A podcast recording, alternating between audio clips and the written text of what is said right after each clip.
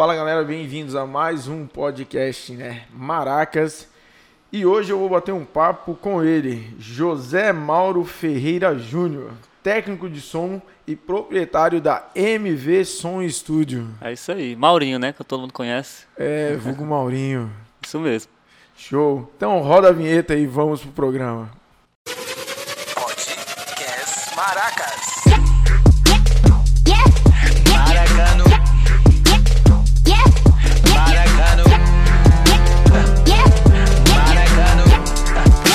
Antes de tudo aqui, Maurinho, quero que você me ajude primeiro a vender aqui um pouco, falar dos meus parceiros aí de- do projeto, né?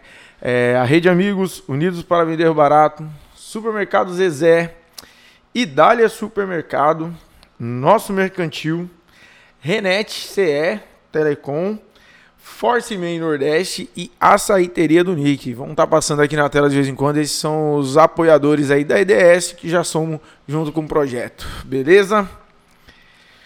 Então, vamos bater um papo aqui, entender um pouco desse cenário aí, né? Dessa atividade da música aqui no Maracanaú com o Maurinho. Quanto tempo, Maurinho, que você tem exercendo essa atividade aqui no Maracanaú? Que eu tenho um estúdio mesmo funcionando, é, aberto ao público mesmo, tá com cinco anos, eu acho, seis por aí. Porque eu comecei com o estúdio por conta da banda que eu tocava, né? A partir do momento que eu me desvinculei da banda é que eu montei o estúdio para o público mesmo. Hum, bacana. Qual a banda que você tocava? Como que foi essa Eu- parte aí? Quer dizer, então, que antes de tudo teve o Maurinho músico, então? Foi, foi eu um dos de- idealizadores do meu jeito, né?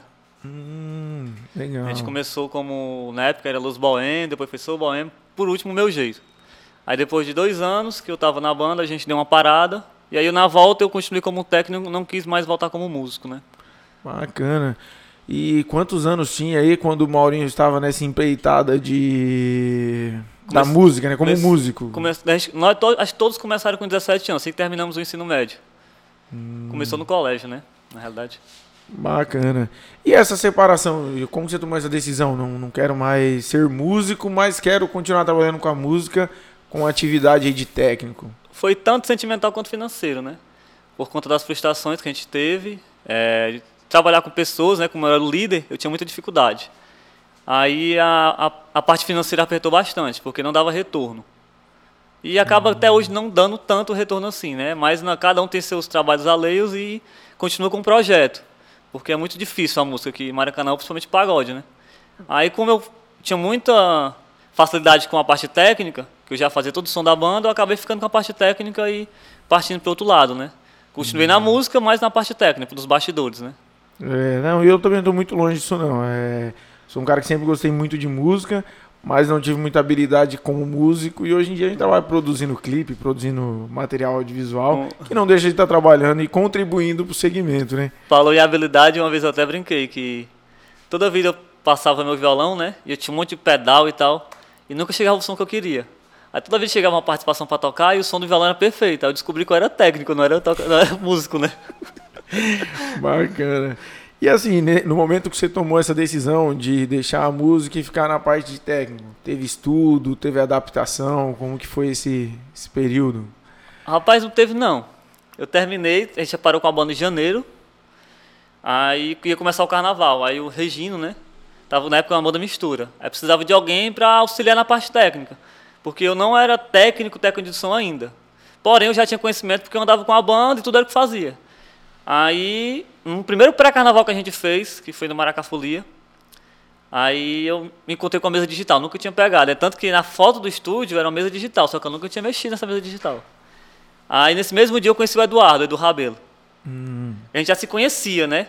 Mas não nesse lado, nesse lado empresarial dele, né? Que ele estava entrando com uma boate. E na boate não tinha ninguém para ficar no som. Aí ele disse, tu tá aí no som, é tu que tá fazendo o som do, fez o som do mistura? Eu disse, foi. Tu conhece a Cis 32? Já tinha acabado de pegar na mesa. Conheço. Pois vamos trabalhar comigo. Aí a partir daí eu virei técnico, eu virei técnico da usina. Que abriu acho que em março do mesmo ano. Eu passei o carnaval com mistura como técnico, eu já entrei na usina. Aí a partir daí que eu fui estudar. Bacana. E os estudos? Foi fácil achar estudos por aqui mesmo? Você teve que sair?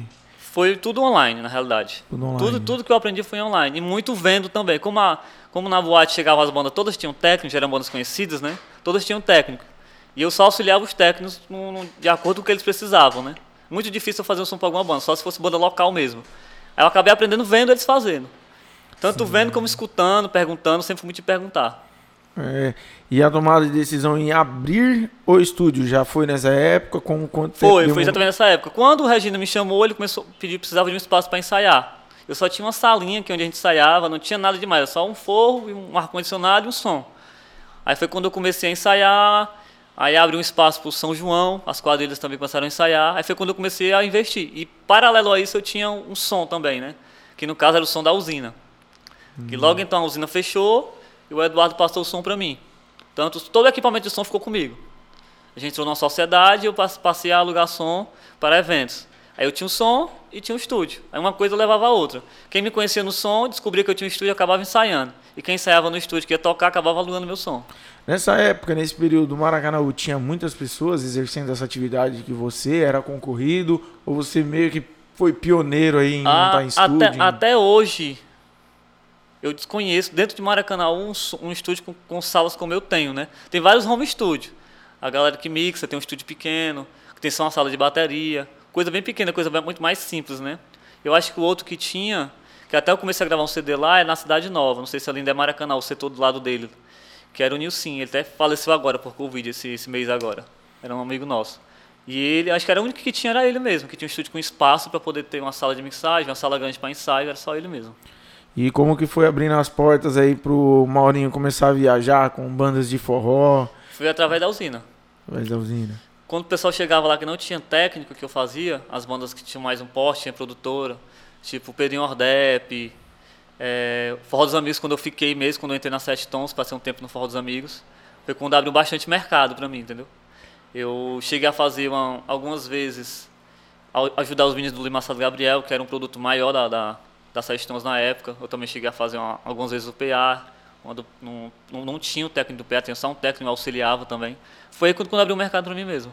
Explica um pouco pra mim aí, técnico de PA, técnico, tem um- auxiliar é, tem esses- técnico, tem é esses tanto técnico assim né? pra fazer o um É, som tem uns funcionar? termos, né? Que é o técnico de monitor, que ele só vai pro palco, só, ele só vai auxiliar o cantor e os músicos, né?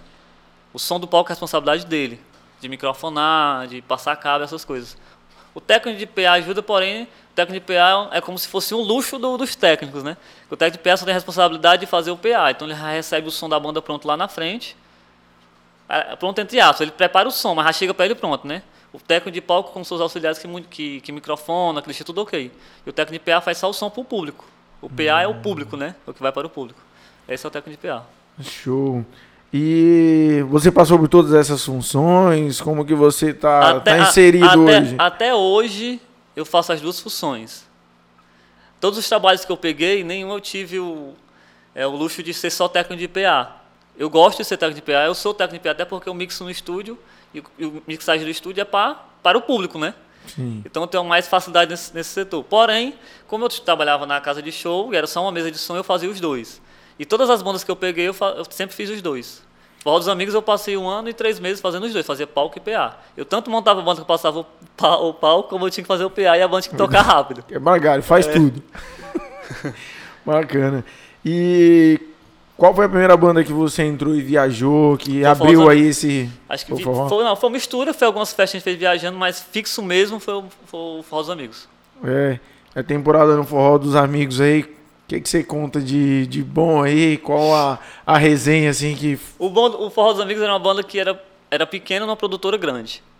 Então a gente tocava em eventos grandes, mas com muita, que eu posso dizer, muita dificuldade.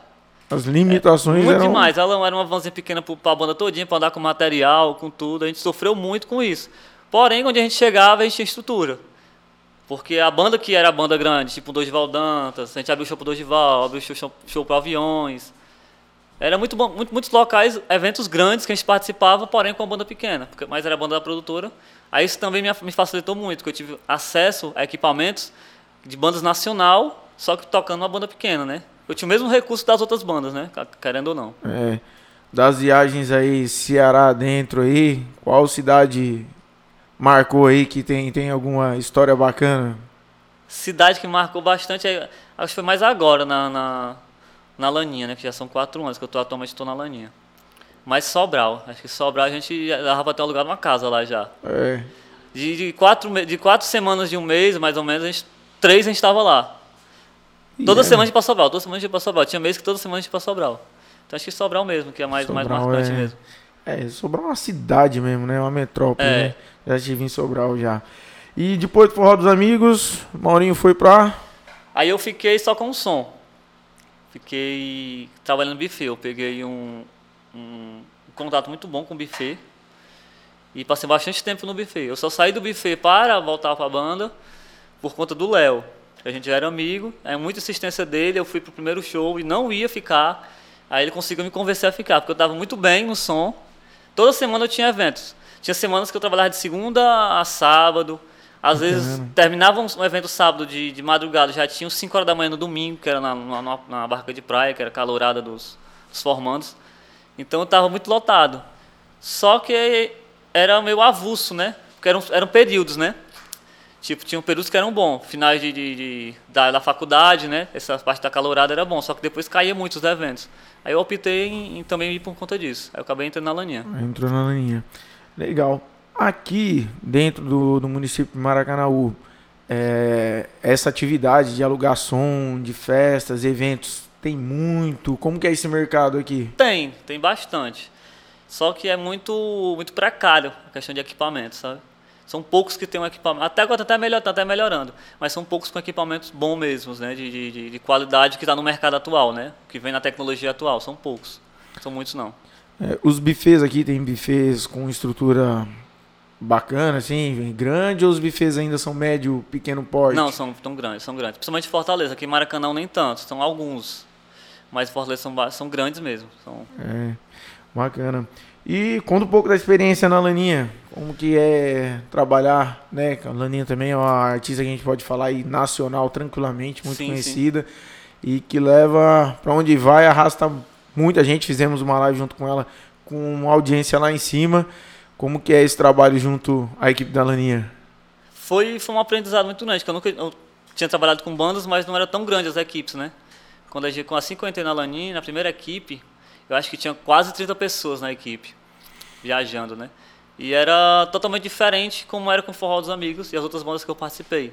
Tinha um assédio, mas não era como era com a Laninha, né? Era totalmente diferente. Tipo, a questão do resposta, você chegar e dizer que é técnico da Laninha, o jeito das pessoas olharem. Muitas vezes tinha até um certo preconceito. Porque quando falava, eu falava por telefone, quando chegava que era eu, acho que pelo porte físico, o rosto mais de menino, né? O porte físico, você é Eu forte. tinha que falar três vezes para entender que eu era o técnico da Laninha, que a responsável era eu. Não, porque eu falei com o técnico da Laninha, assim, sou eu, sou o técnico da Laninha.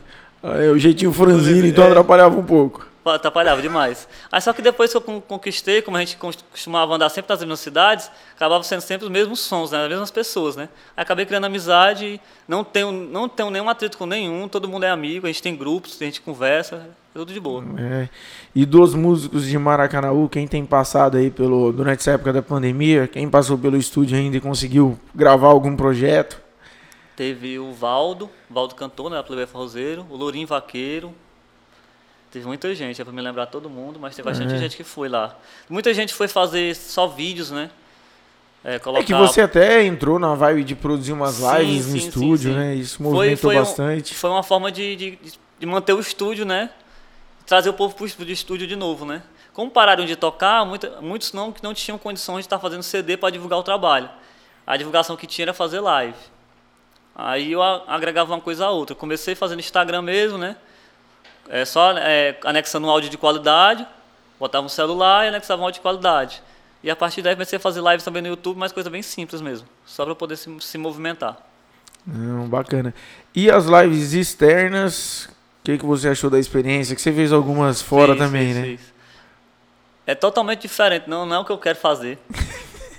não dá pra mim, é totalmente diferente a parte de vídeo. A gente, a, a gente aprendia a fazer porque tinha que aprender mesmo, senão não, não tinha condições de continuar. Mas era sempre, sempre falei para meus clientes, é algo bem simples, eu não não estou fazendo nada profissional, é, é para vocês se movimentarem e cair no bolso também, na questão de custo, né? Porque Cara. o trabalho de vídeo é muito caro por conta da qualidade, tem que exi- a exigência da qualidade, né? E foi um, um jeito de se reinventar, né, nessa pandemia, né? Sim, sim. Porque vocês, principalmente, estavam trabalhando já na banda fixo, viajando. Sim, sim. De repente, acabou. É, assim como eu, que me reinventei com a parte de transmissão de live, vi que você também se virou bem, fez bastante material, Sim, movimentou, sobreviveu, sim. tá aí com saúde ainda a sua empresa, né? Enquanto a gente vê alguns, principalmente setores aí de eventos, muitas empresas com muita de- dificuldade. Casa de show que, que acabaram, né? Fecharam completamente, né? Sim. É, em Fortaleza várias. Em Fortaleza, eu moro ainda na, na Maraponga. Muitas casas não retornam agora. Não tem previsão Não de tem, retorno. não tem mais nem as casas, já alugaram o, o prédio para outras pessoas, né? Tem Isso. nada, nada diferente. Então, assim, é uma movimentação totalmente nova. E o que tem de projeto atual aí pro MV Studio? O que que, o que primeiro, né? O que tem é a empresa MV Studio, para depois a gente falar de alguns projetos que estão lá dentro que eu tenho até acompanhado. Agora, atualmente, estou com bastante CD, fazendo bastante CDs e, e na, na realidade, estou na moda do EP, né? Ninguém grava mais 30 músicas como antigamente, né? Hoje em dia grava 8, 10 com mais qualidade e focando nas autorais. E principalmente o piseiro, né? Então tá tendo bastante disso, né? A gente tá fazendo até um EP junto, né? Isso. É um EP audiovisual, na, na realidade, né? Sim, vamos vir São com 12 músicas, né? Douglas e Julia aí, que é um projeto que até tá nos desafiando bastante, né? Já Isso. tem mais de meses que a gente tá trabalhando em cima dele. Mas até por conta que a gente quer buscar uma qualidade Isso. 100%, por isso que para, refaz, faz de novo, mas em breve, Douglas e Julia, vai, Vai- sair. vai dar certo. vai dar certo. Eu, algum outro grupo mais gravando lá, preparando? Vou preparar alguns agora com o Lourinho Vaqueiro também. Vai fazer. Vai ser só um pé de serrazinho mesmo, um negócio bem tradicional para divulgar na- nas redes sociais. Cara, e um outro mercado que eu vi que você também movimentou ali na época foi das ele... na eleição, né? Sim, Fazendo- demais, demais. Eu fiz. Eu fiz jingle pro, pro Maranhão, Recife, Pernambuco, Piauí, todo canto, todo canto chegava jingle, por conta da, da- dos cantores. Laninha fez muito de fora também. Preto Joia, que é do lado de Recife, trouxe muito de lá para mim fazer. Porque como ele estava aqui na com a família dele, que ele mora lá em Recife atualmente, ele trabalha lá na produtora. Como ele está aqui atualmente, aí ele pegava o projeto de lá e gravava no estúdio. Só com ele, eu gravei por média assim uns 60 jingles com ele, só com ele. Caraca. Foi, foi o mais forte foi ele mesmo. Toda semana ele vinha com dois, três jingles. Às vezes um dia só a gente gravava quatro jingles com ele. Movimentou bacana. bastante. Então, assim, dá uma resumida aí em todos os trabalhos que a MV Studio oferece. Todos os trabalhos que a gente oferece lá. É. Prati- praticamente, na, no, no- no que se fala de áudio, a gente, oferece tudo, né? Desde a captação, da produção, da mixagem, da masterização, a gente faz tudo. E da parte de vídeo também. Ou simples, ou, ou um vídeo mais profissional, que no caso muitas vezes você entra, né? Quem que vai lá fazer é a IDS, né? Então a gente faz, a gente faz tudo. Cara, e a pessoa quiser iniciar um projeto assim com, com a MV, o que que você orienta assim? Qual o primeiro passo? O cara arruma um repertório ou primeiro ele senta, bate um papo, ou ele ele, senta- primeiro monta a banda? Ele, que sen- que- ele senta com ele mesmo e descobre a identidade dele, né? Pra ele chegar e dizer, eu quero fazer isso aqui. Eu toco dessa forma, eu quero fazer isso aqui. Aí a gente vai chegar no projeto, o que é o projeto? Se vai ser os meus músicos, vai ser os músicos dele. Se não vai precisar de música, vai ser eletrônico, como está sendo acontecendo muito, né? Tipo Barões da Pisadinha, que é muito eletrônica. 90% ali é tudo no computador, né? É tudo no, no, nos samples, né? E no- no- nos, nos programas de, de teclado. Então depende muito do artista mesmo. O artista tem que saber a identidade dele, se conscientizar do que, é que ele quer fazer e aí o custo, né? Eu mo- mostro as formas dele, do que ele tem, o caminho que ele tem para perseguir, para correr, né? E ele vai decidir se vai conseguir ou não, dependendo do custo, né? Certo. Hoje os músicos que tocam com você aí, você falou até no, em off aqui, que tem músicos que fazem trabalho aí a nível nacional. É, quais são as pessoas que você tem o hábito de trazer para gravar? Se, se entrar no orçamento desse sim, cliente? sim, sim. Geralmente, sempre, sempre está comigo é o Josa, o baixista, né? Que ele toca na Laninha atualmente. Tocou na Mila também, ex-Nalda de Caju. Tem o Xande, que é o sanfoneiro. Tocou Pé de Ouro, tocou na Massa Felipe. No DVD da Massa Felipe, que acho que foi gravado em Maceió. Foi ele que gravou a sanfona. Tem o guitarrista o Jota, que hoje está no Forró Real. São esses são a base. O Fofão da Massa Felipe, tecladista, ele que faz os teclados para mim. Os meninos dos Beck, geralmente, o El Marlon, que agora está com um projeto é, autoral né, dele mesmo, né? Está seguindo a carreira dele. Tem um Rafa Brandão, que está no Tarcísio agora. Tem um. Arantes também, tem um Brian, que é ex-Mara Pavanelli, tem esses Becks que trabalham comigo também. Depende muito do que é o projeto e do custo da pessoa também. Quer dizer, através da MV o cara consegue gravar com os ícones aqui do, Sim, sim, do sim, Nordeste tranquilamente. Você consegue, Consegue, fazer consigo. esse meio de campo, consegue. trazer esses caras pra. Que é uma experiência, eu acho que soma muito pros músicos locais, né? Sim. Talvez o cara tenha ali o trabalho dele, setorial, toca na noite, toca em barzinho, mas estar com pessoas assim, entrar dentro de um estúdio, ter essa experiência, Isso. talvez mude até o, o modo dele de ver a Sim. música dele, né? Ele vê uns profissionais, porque, querendo ou não, quem acaba se expandindo ao Brasil, trabalhando com artistas nacional e viajando no Brasil inteiro, tem outra mentalidade, do que é a música, né? O profissionalismo, a forma de trabalhar, a velocidade que trabalha, a eficiência. E os músicos locais, às vezes, não têm isso, por conta de não, não terem acesso. Quando eles pegam esse, esse, esse contato, acabam aprendendo também, né? Se desenvolvendo também nessa parte profissional.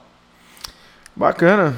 Então, vou abrir aí pro José Mauro Ferreira Júnior, Maurinho, vender aí seu peixe, falar seu contato, onde as pessoas te encontram, como fazer... Ah, não, e um dos contatos para falar com o Maurinho é a própria EDS. é. Se você quiser fazer um projeto e pensar em conciliar o audiovisual, quase certeza se for forró, quem vai fazer é o Mauro. A gente tem Exatamente. parceiros que trabalham com samba, com outros estilos, mas tudo que vem do forró, mais Sertanejo, essa sertanejo, parte pop é mais a gente mesmo. sempre tá apresentando o Maurinho. Mas fala aí também seu, seus contatos aí.